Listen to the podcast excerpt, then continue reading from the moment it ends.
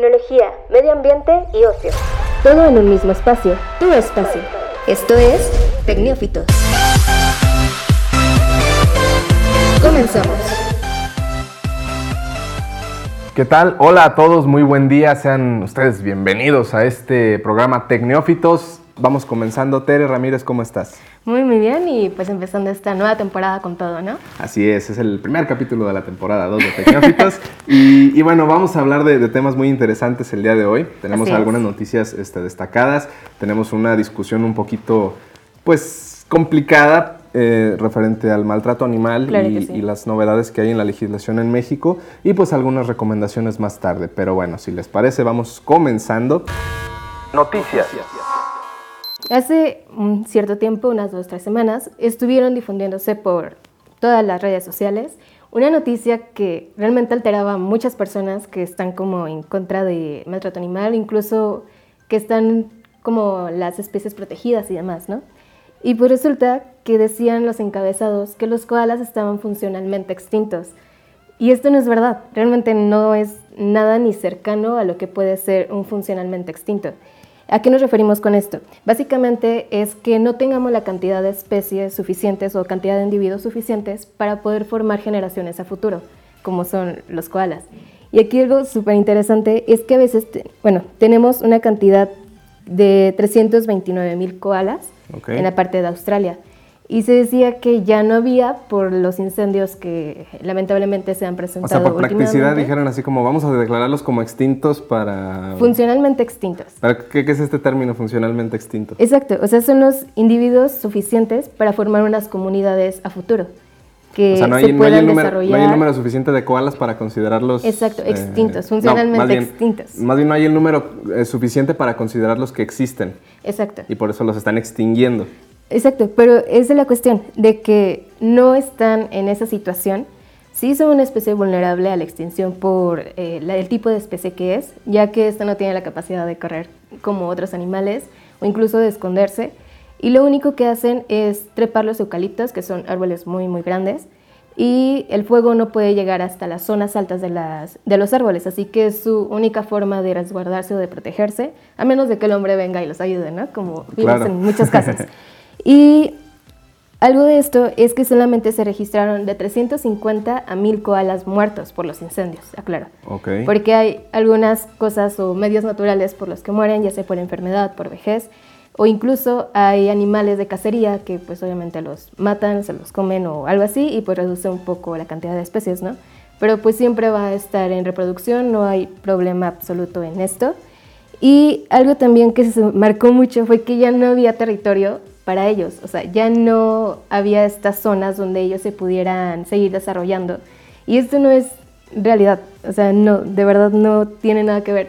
Hay 100 millones de hectáreas disponibles para estos koalas o esta especie y solamente se quemó de una a 2.5 eh, hectáreas.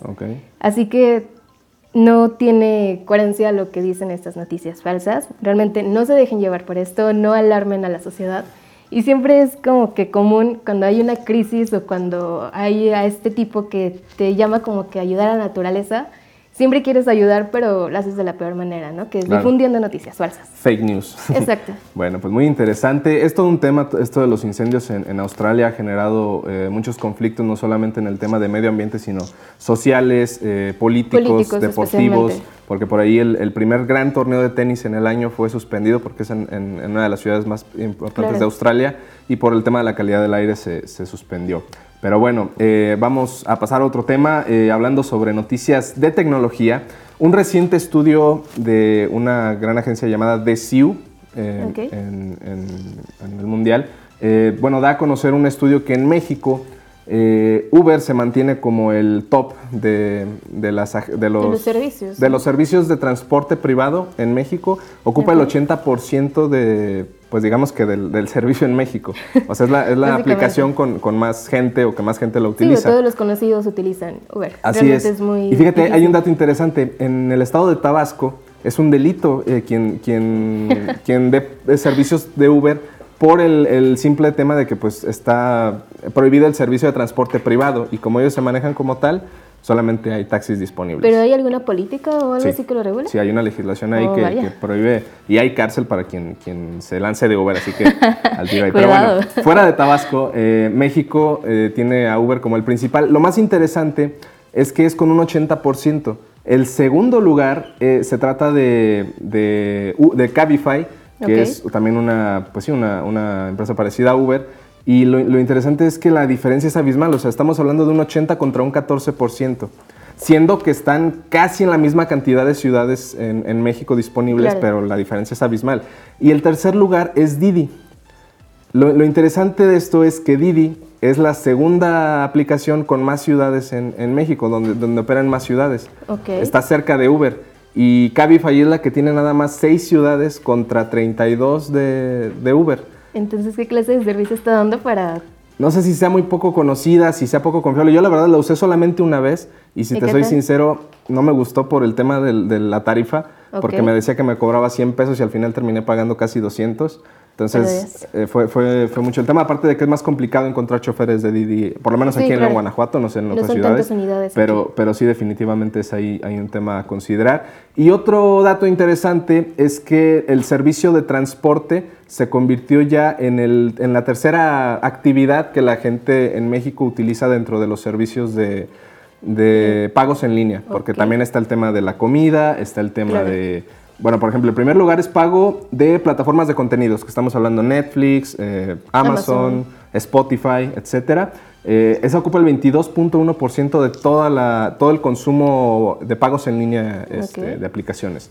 Luego está la electrónica, que pues me imagino que es la compra de artículos eh, por Amazon, por, por Mercado Libre, etc. Y el tercer lugar con un 16% es el servicio de transporte. Entonces, creció en comparación a 2018. Estos datos son de 2019, pero sí se dice mucho que el transporte privado ya se está volviendo, bueno, ya, ya es desde hace mucho una tendencia, pero está todavía a la alza, con todo y que hay en, distintos, en distintas partes del país. Eh, pues críticas y reclamos del servicio de transporte público, como son los taxis en su mayoría, para evitar que estos servicios continúen porque pues les están bajando el jale, ¿no? Entonces, pues ahí, ahí ese tema de... Y es que va a la alza, o sea, fuera de, de, todo, es más práctico realmente pedir un coche a tu casa donde sepa realmente que está llevando la ruta que está siguiendo, que incluso alguien la puedes compartir y vas a estar seguro de hacia dónde vas. Y no como estos taxis normales o los verdes como están aquí en León, que no tienen ni la certeza de cuánto te va a cobrar, de si se va a molestar el no chofer hay, no, no hay taxímetro, no hay, no hay, una forma, o sea, es esa consideración del taxista. Exacto, es negociar y realmente no es una buena opción, por lo menos para las chicas que son más vulnerables a tipo de acosos o demás. De no es muy factible esto, pero pues como todo, ¿no? Siempre vamos a ver resultados. Yo te puedo decir que a mí Uber me, ha dejado como contentas a cierto punto. He tenido días donde sí hay crítica por el costo, pero en general el servicio es muy bueno de todos los, los que lo prestan y... Los malos cupones de descuento, ¿no? No, sí, bueno, no, los días que no hay tarifa dinámica ya es una ventajota, entonces muy, muy bien ahí. Y vámonos a lo que es lo mero choncho, la, la discusión acá que tenemos sobre la legislación en Veracruz. Eh, hace una semana o dos, eh, la Suprema Corte de Justicia de la Nación dio a conocer una resolución en torno a una, pues pequeño, una pequeña discusión que había en el Congreso. Amparo, ¿no?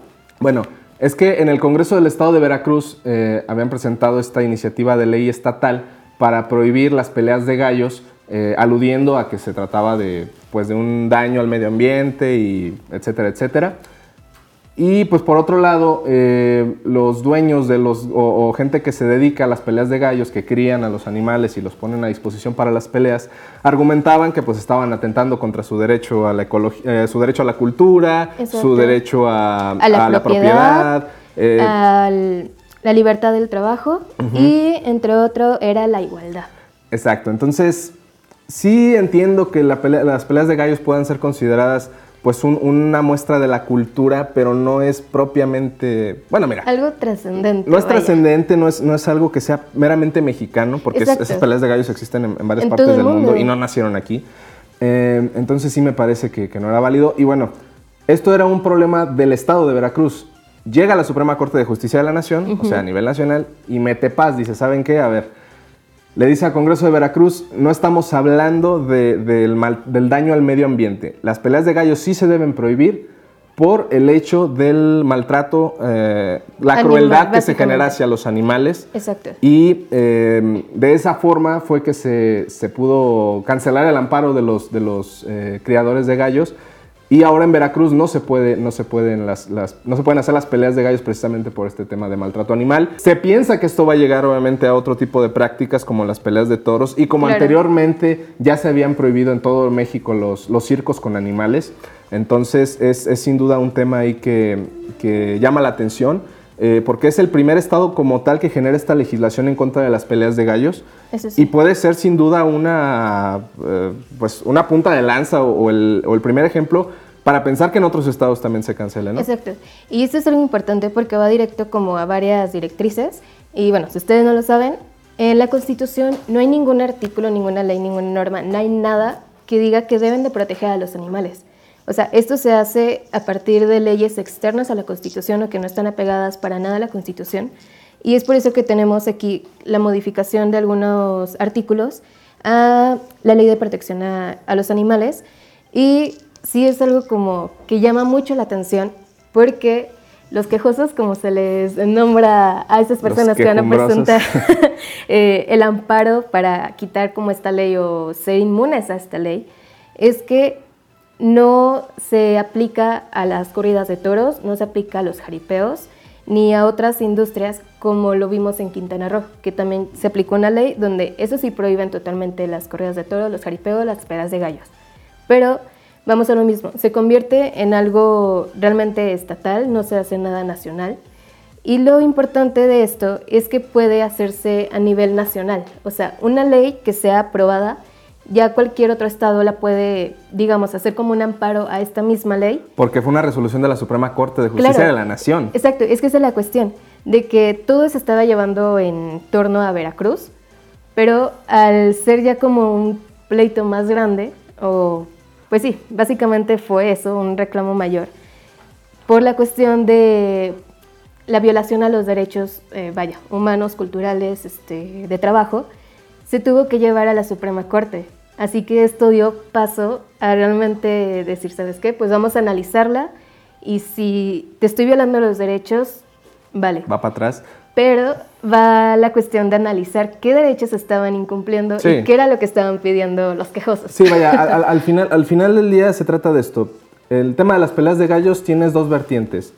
Tener los derechos de los, de los propietarios de los gallos a la cultura, a la propiedad y todo esto, y tienes el tema de, no, no son derechos para los animales, porque los animales como tal no tienen derechos, pero sí tienen esta, pues, ¿cómo decirlo? Eh, este tema de que se les respete, no, no ser maltratados ni, tratados con crueldad. Algo que se pedía era que se consideraran como seres sintientes. Exacto. Y de que esté probado científicamente de que son capaces de sentir el sufrimiento y el dolor. Así que cualquier cosa ya es eh, suficiente para decir que los animales merecen por lo menos los eh, derechos primarios, vaya, como es el respeto a la vida y obviamente el respeto a su medio ambiente, porque no es lo mismo decir, bueno, ok, tenemos a los gallos y por naturaleza este, ellos son de pelea. No, no, no. Ven cualquier gallo y ya se pelean. Oye, no, ok, te lo acepto. Hay algunas especies silvestres que son salvajes por naturaleza, pero la cuestión de que tú le agregues una navaja o algún otro artículo para que esto se la cuestión ya sea un poco más agresiva. Y ya sea el punto en que el impacto sea letal entre la pelea de los gallos, ahí sí ya no está respetando ningún derecho, ni siquiera la misma naturaleza del animal. Sí, definitivamente, me parece que es algo que, que sí va a marcar un, precedente importante. Y el día de mañana, digo no literalmente mañana, o sea, un día de estos, en un par de años, no sé, en un futuro, podemos pensar que varios estados retomen esto, porque por ejemplo en Guanajuato, ahorita tenemos el tema de la Feria de León, que bueno, como parte de la tradición de la feria está las corridas de toros, está el palenque, que bueno, aparte de que trae a los grandes artistas y todo esto, pues antes del, concierto precisamente está el, palenque. El, palenque como tal son las peleas, de gallos. De gallos y, y, sí me parece algo que, bueno, ¿cuánto dinero no se mueve en ese tipo de, industria? Son millones de, de, pesos. También pegaban en esa cuestión de que ellos invertían millones y millones de pesos en tal cual en la conservación, en el cuidado de su animal, de su gallo y creo que eran hasta 300 millones de pesos invertidos, pero como no había nada comprobable de decir, bueno, sí, realmente sí estás este, metiendo todo ese dinero y ese, esa derrama económica, Entonces no te puedo decir o asegurar que por ese argumento sí te voy a dejar continuar con las peleas no, no, de es, totalmente irrelevante porque volvemos a lo mismo. Aquí digamos que lo que lleva más peso es el maltrato que, le generas al animal y que lo lleva a la muerte porque va a morir el, gallo, gane o pierda, es, es, muy probable que muera por las condiciones en las que termina, si no es, si no es que muere durante la pelea. Todo lo vemos en, en cualquier eh, fiesta que digamos nosotros. En las peleas de gallos a fuerza tiene que ver una muerte, sea de uno o de los dos gallos, porque unos terminan realmente en condiciones muy graves. Esto de que les rompen el cuello al final para que se mantengan más tiempo con el pico arriba, porque al final ya cuando ninguno de los dos se mueve, gana el que mantenga la cabeza, arriba, más tiempo. El primero que, el que caiga, caiga ya. pierde. O sea, es ridículo. Y vamos de nuevo con los toros. ¿Qué es lo que se hace de nuevo? Es hasta que no muera el toro, el toro se acaba la corrida. Ahí ya este, vemos a a esas personas levantando hasta los cuernos del toro o cortando las orejas y es algo realmente para mí repugnante en cuestión de que vemos un maltrato animal y todos lo festejan.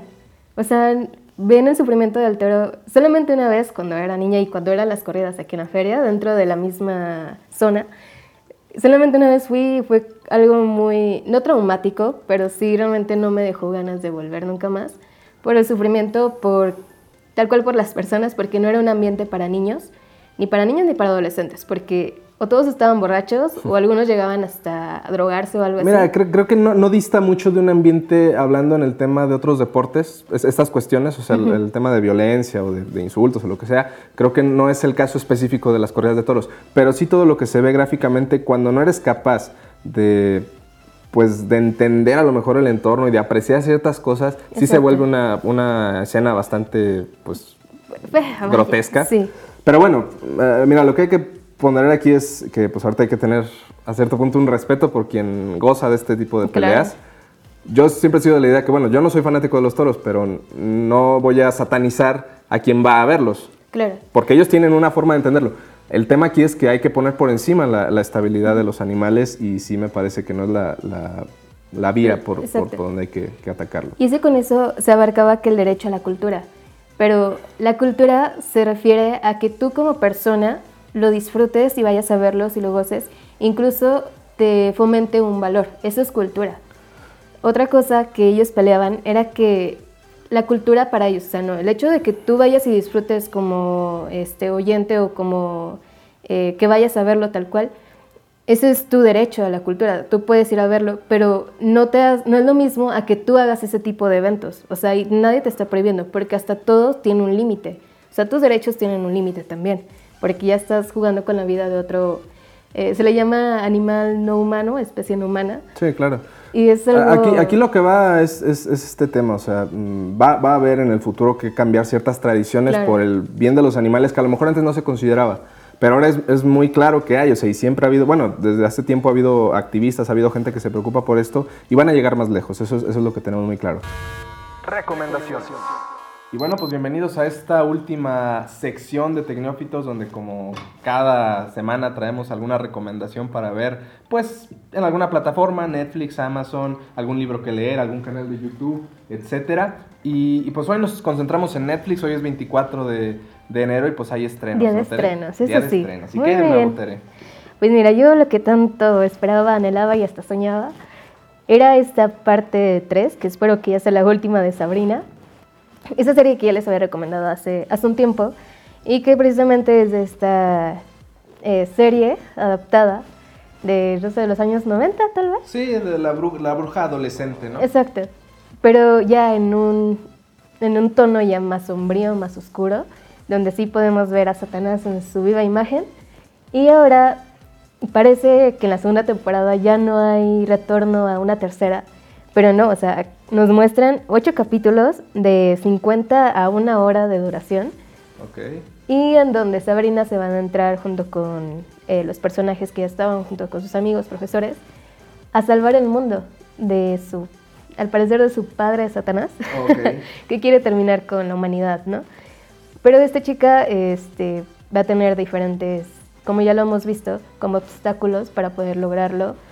Va a tener que recurrir a esta magia negra, a la brujería, para poder eh, lograr sus objetivos. Y pues esperemos que realmente se encuentre pues bien. Este, al parecer va a seguir con la misma eh, con el mismo tono o con la misma producción que ha llevado en sus dos temporadas previas.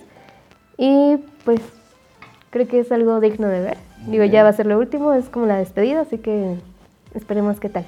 Pues para todos los, los, fanáticos de Sabrina, que creo que son varios, creo que la serie estuvo bien, bien recibida. Bien recibida, claro. Desde que salió la primera temporada, aunque hubo ahí un choque entre los que esperaban ver, por ejemplo, eh, algo de, de, lo mismo de la, de la serie claro. noventera, ¿no? incluso no ver absolutamente nada oscuro, o sea, como era eh, normalmente... Sí, o sea, que iba a ser una comedia Totalmente blanca, vaya. claro. Y acá no, es todo, todo lo contrario. Claro, vemos al gatito, de, no recuerdo el, Salem. a Salem. gato de Salem. Pero pues ya, este, este gato sí no habla para nada. Ah, le quita todo pero, lo divertido. Pero es lo bueno, o sea, realmente sí es algo muy adaptado a lo que es el mundo real y no con estas cosas de, de que los gatos hablan y demás, ¿no? O sea, todo muy, muy bueno.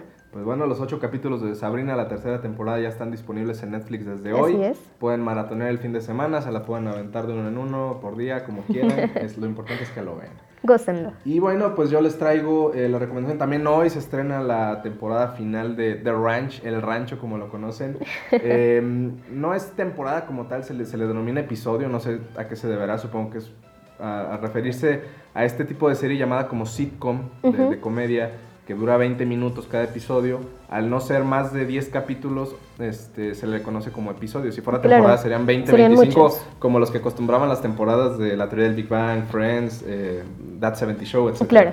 Y hablando de That 70 Show, pues eh, como, si no lo saben, esta serie de Ranch está protagonizada por Aston Kutcher, quien fue de, esos, de los protagonistas de esa serie. Estaba Danny Masterson al principio, ambos productores de la serie, sin embargo, eh, hay un conflicto oh. fuera por, por, temas de acoso y violación y lo que sea. Eh, dejó a Masterson totalmente borrado del, del, programa, este, de la producción y todo.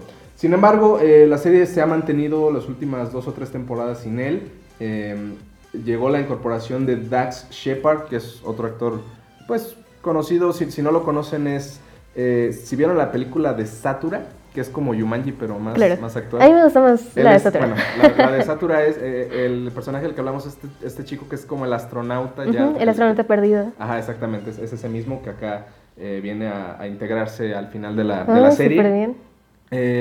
La última dejó ahí algunos cabos sueltos, como de repente se acostumbran a este tipo de contenidos. Eh, hubo por ahí un, homicidio que, no quedó resuelto. Hay que mencionar que esto es comedia, pero precisamente ante la salida de Masterson eh, se volvió un poquito más como dramática. Exacto, para ocultar como su ausencia y realmente era un personaje para mí sumamente importante porque sí era como que ese punto. claro. A mí me encanta. Pero, pero sí, precisamente su partida hizo cambiar un poquito el contexto o el, entorno de, la, de, la, serie. Incluso esto clásico que son las, las risas este, grabadas o las risas de fondo, en muchas partes de las últimas temporadas se, se, suprimieron precisamente por el tono dramático que tenía. Sin embargo, no dejaban de hacer bromas ni de, ni de hacer ciertos, chistes. que, que, tienen mucho eh, relacionado a este tema del, del americano nacionalista que, que, cree en la política republicana, de que adora a, presidentes eh, de la historia como Ronald Reagan o, otros tantos que, fueron republicanos, que están en contra de todo lo demócrata, todo que si la ecología, que si el medio ambiente, que si el gluten, o sea, todo eso lo odian ellos. Entonces, hacen chistes que podrían parecer un poquito crueles o de, humor negro, pero la verdad es que es una comedia bastante inteligente y muy, muy bien tratada. En, en, mi opinión, claro, puede, puede haber quien, quien opine lo contrario. Pero está muy bien. Eh, son 10 capítulos esta última temporada. Este, lo interesante es que, como ya lo había mencionado en alguna ocasión, cada temporada tiene eh, todos los capítulos, los nombres son de canciones de grupos o de bandas de estilo. Eh, ¿cómo, se le llama? country. Country, exactamente. O sea, cada, cada temporada tiene una banda de, música country y las canciones de esa banda son los nombres de los capítulos. Entonces, es un, detallito ahí que, que, me, que, me, llamó mucho la atención y que me gusta bastante. Entonces, ya están los 10 capítulos de The Ranch, los 10 capítulos finales. Son en total, si no me equivoco, 8 temporadas por, por todo pero a veces había años donde salían dos temporadas por año, entonces precisamente creo que por eso no, se les llama temporadas, pero ya está disponible en Netflix también el día de hoy, yo sí voy a maratonearla, soy sincero, y si ustedes pueden, pues aviéntensela también, la verdad vale mucho la pena desde el principio, es, es muy divertida, se van a se, van a pasar un buen rato. Y son capítulos rápidos. Claro. y aparte son muy digeribles, así que. Sí, sí, claro. Mm, realmente no te pierdes de mucho si te distraes un ratito, así que. Así es. Adelante. Y bueno, pues ya con esto estamos llegando al final de este programa de Tecnófitos, el primer programa del año del 2010. Sí. no, 2019. 2019. 2020. primer programa 2020. Muchísimas gracias a todos los que nos escucharon hasta este momento. Les pedimos compartan el podcast, eh, se integren a la comunidad ahí en Twitter. Ya tenemos Instagram, lo vamos a empezar a a, tratar un poquito más.